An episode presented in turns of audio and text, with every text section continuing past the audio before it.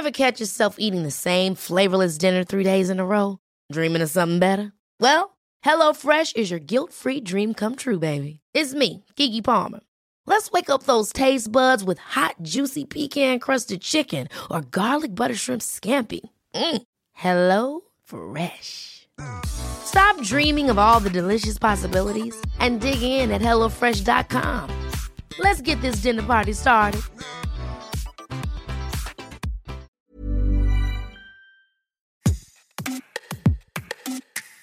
Bonjour, vous écoutez Minute Papillon, je suis Béraud et aujourd'hui on parle de chansons, on parle d'Eurovision. Samedi 13 mai se tient la finale de l'Eurovision, le grand concours musical où 37 pays d'Europe et du monde s'affrontent.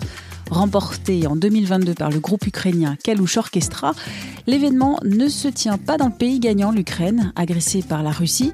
C'est à Liverpool, au Royaume-Uni, pays arrivé deuxième du concours, que se tient ce grand événement.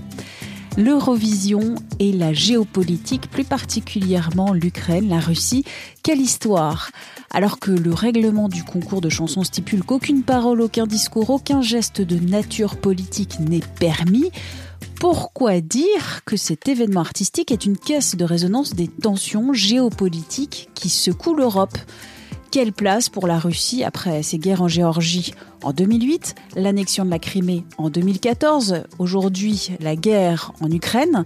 On en parle dans cet épisode de Minute Papillon avec Fabien Randan, journaliste au service culture de 20 minutes, spécialiste de l'Eurovision.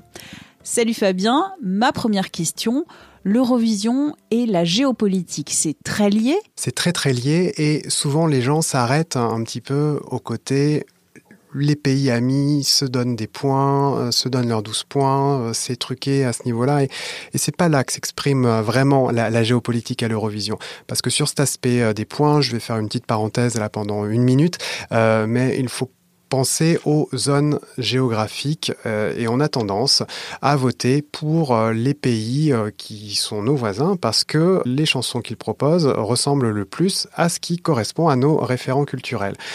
Bon, après, euh, il y a toujours des exceptions, ça peut varier selon les années, voilà, mais il faut prendre ça en compte, ainsi que le poids des diasporas. Les diasporas portugaises et arméniennes en France ont tendance à se mobiliser particulièrement lorsque leur pays est en finale de l'Eurovision, ce qui fait que ces pays-là obtiennent du télévote français pas mal de points. Donc je referme la parenthèse. Mais la géopolitique à l'Eurovision, c'est dès le départ qu'elle s'exprime, puisque la création du concours en 1956, elle débarque à un moment où l'Europe est en pleine reconstruction. Et la philosophie de l'Eurovision, c'est de euh, créer un événement fédérateur euh, où tous les pays euh, participants peuvent s'exprimer dans l'amitié autour d'un projet commun. Donc là, en l'occurrence, un concours de chansons qui va permettre à chacun de montrer ses talents, le savoir-faire, mais c'est plus largement une vitrine. À l'Eurovision, on y va avec une chanson, mais qu'est-ce que l'on veut montrer, qu'est-ce que l'on veut raconter de Une notre identité, alors du soft power, donc euh, ce pouvoir euh, doux, c'est-à-dire euh, ce pouvoir culturel d'un pays? Oui, c'est ça, c'est que pour des pays comme la France qui ont l'habitude d'être présents sur la scène internationale, la scène diplomatique, d'avoir des fortes réussites en sport, c'est un, concours qui, on va dire, peut être vu comme négligeable. Mais pour certains pays qui Monténégro, Samarin, Liechtenstein. Voilà, alors le Liechtenstein ne participe pas. Eh ben voilà. Donc Samarin, Monténégro. Voilà, où on, voilà, la Macédoine du Nord, euh, euh, des pays euh, entre guillemets un voilà, plus petits, moins euh, présents euh, dans les discussions diplomatiques, vont avoir euh, tendance à profiter de ce moment-là pour essayer de, briller. Et on le voit aussi, ne serait-ce que pour l'Ukraine, hein, qui est un pays d'une taille importante sur le continent. On a bien vu que la victoire de Kalush Orchestra l'an dernier était hautement symbolique. Elle a été saluée même par responsables européens, Volodymyr Zelensky. A le pris président la ukrainien. Voilà, le président ukrainien a pris la parole, euh, enfin a envoyé un message, euh, un communiqué dans la, le quart d'heure qui a suivi euh, la victoire de Kalush Orchestra en disant l'année prochaine, on se retrouve à Mariupol. Donc il y avait déjà un enjeu de dire euh, on accueillera l'événement dans euh, une Ukraine qui sera euh, reconstruite, euh, qui ne sera plus en guerre, qui sera forte. Il y avait ce message-là. Et bon, on sait effectivement que depuis, les conditions ne sont pas réunies, la guerre, hélas, se poursuit, et on, on sera donc à Liverpool. La politique et la géopolitique, c'est aussi tout autour de ce concours. En 2017, la Russie a dû abandonner parce que l'Ukraine, pays hôte de l'événement, refusait de laisser sa candidate Yulia Samoilova entrer sur le territoire parce qu'elle était accusée d'avoir donné un concert en Crimée, la Crimée qui est un territoire annexé par la Russie en 2014.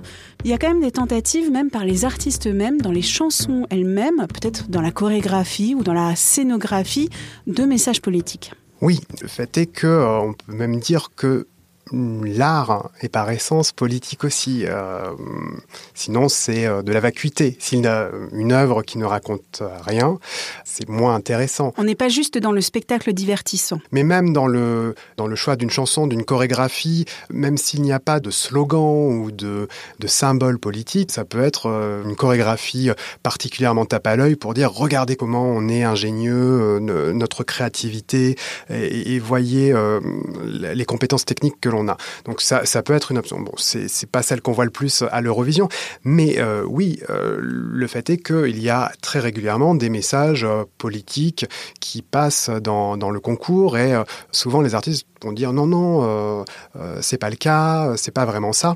Et je vais prendre un premier exemple, c'est celui de, en 2007 de Verka Serdushka, qui est une candidate ukrainienne, qui est une drag queen en Ukraine. C'est un personnage très connu à la télévision là-bas, euh, et c'est euh, une performance très haute en couleurs. Euh, il y a dans les paroles euh, quelque chose qui revient en rengaine, c'est ce euh, Lacha Tumbai, Lacha Tumbai, qui ne veut rien dire en ukrainien. L'explication officielle, c'est que ça veut dire, je crois, dans la langue mongole, que c'est de la crème fouettée. Enfin, il y a Ah oui, aucun, donc euh, y a aucun Oui. rapport à, à ça. Sauf que certains se sont dit, ah, mais en fait, quand on écoute la chanson et euh, avec la répétition, il nous semble entendre Russia Goodbye, donc au revoir la Russie. Donc là encore, candidature ukrainienne 2007. Depuis la guerre en Ukraine, Verka Serdushka a à plusieurs reprises interprété cette chanson, cette fois-ci en chantant de manière intelligible Russia Goodbye. Et même dans euh, l'Euroclub, qui est la boîte de nuit de l'Eurovision, l'année dernière à, Turin, on entendait Russia Goodbye, les gens chantaient dans, dans les fêtes Russia Goodbye. Il y a des messages comme ça qui passent. Autre exemple, avec euh, l'Ukraine toujours, c'était euh, bah, une chanson gagnante en 2016. C'est Jamala qui chante 1944. 1944, c'est l'année où euh, les Tatars de Crimée ont été déportés sur ordre de Staline. Donc c'est ce qu'a vécu une partie de la famille de, de Jamala, qu'elle raconte euh, dans sa chanson. Une chanson qui arrive deux ans après l'annexion de la Crimée, justement, par euh, La Russie. Russie. Et la chanson commence notamment, donc les paroles sont en anglais, par euh, ils viennent dans, dans, vos maisons, ils vous tuent tous, euh, et après ils disent que c'est pas de leur faute. Et bon, il y avait quand même cette idée de l'invasion, de l'autorité, l'UER n'a pas disqualifié la chanson. Non, puisque bah, officiellement le texte concernait euh, 1944, un fait historique, euh, et qu'après c'était à l'interprétation de chacun. Ce double sens a été confirmé. Euh, un peu du bout des lèvres euh, par Jamala euh, dans les années qui ont suivi, et notamment euh, depuis le, début de la guerre. Mais donc il y a très souvent des, choses comme ça, des messages qui passent, et je trouve quand même très ironique ce règlement de l'Eurovision qui voilà interdit les messages politiques. Alors je pense qu'effectivement il ne faut pas que ce soit un message trop évident, mais c'est un petit peu un, jeu de dupes. Et quand on regarde l'ouverture de la finale l'année dernière, c'était une chanson chorale. Enfin, la, je crois que la première chanson qu'on a entendue, c'était Give Peace a Chance. Certes, c'est une chanson euh, pacifiste, mais ça veut bien dire quelque chose. Surtout quand euh, la, la, la, Russie a été exclue du concours, d'ailleurs. Depuis l'année dernière, la Russie ne participe pas. Donc euh, voilà, ce Give Peace a Chance, et il est certes, on peut dire, c'est universel, universel, etc., mais euh, qui s'adresse ce message. Il y a 37 pays, mais il y en a quand même beaucoup qui viennent des pays européens. Oui, voilà, c'est ça. Et puis c'est l'Eurovision, c'est quand même 200 millions de téléspectateurs chaque année, ouais. euh, et c'est l'un des rares événements, voire le seul événement hors événement sportif, qui arrive à coller derrière l'écran autant de monde.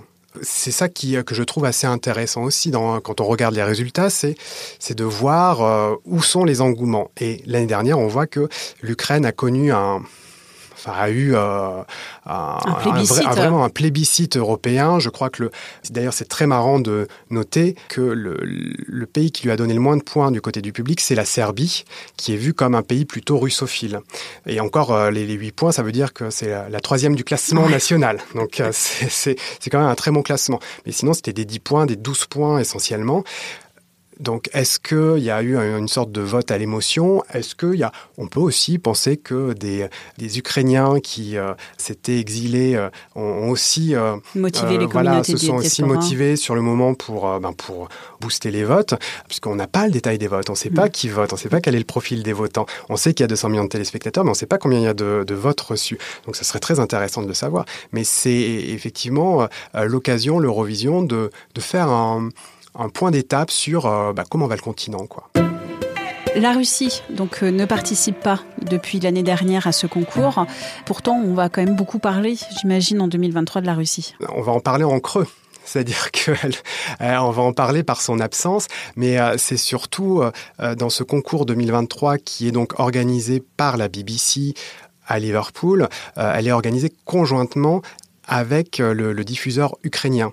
Et il y aura de multiples représentations, euh, de multiples références à la culture ukrainienne tout au long euh, de la finale. Sur le défilé des drapeaux, donc c'est la, cérémonie d'ouverture, c'est-à-dire au tout début de l'Eurovision. Comme aux Jeux Olympiques. Voilà, quand les artistes arrivent un à un avec le, nom de leur pays qui est annoncé.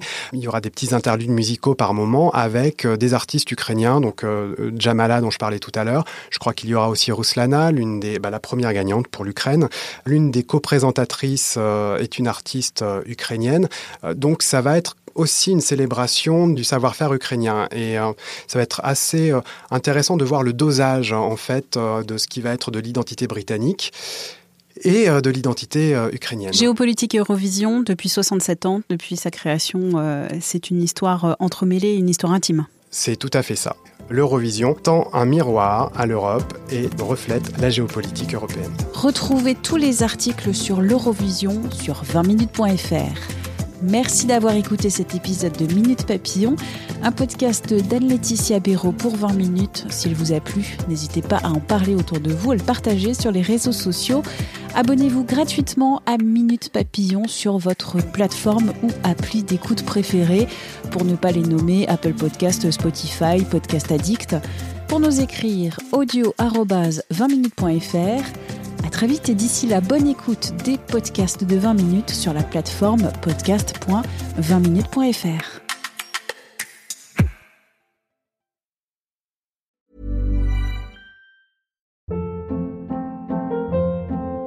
Hold up. What was that? Boring. No flavor. That was as bad as those leftovers you ate all week. Kiki Palmer here, and it's time to say hello to something fresh and guilt-free. Hello Fresh. Jazz up dinner with pecan-crusted chicken or garlic butter shrimp scampi. Now that's music to my mouth. Hello Fresh. Let's get this dinner party started. Discover all the delicious possibilities at hellofresh.com.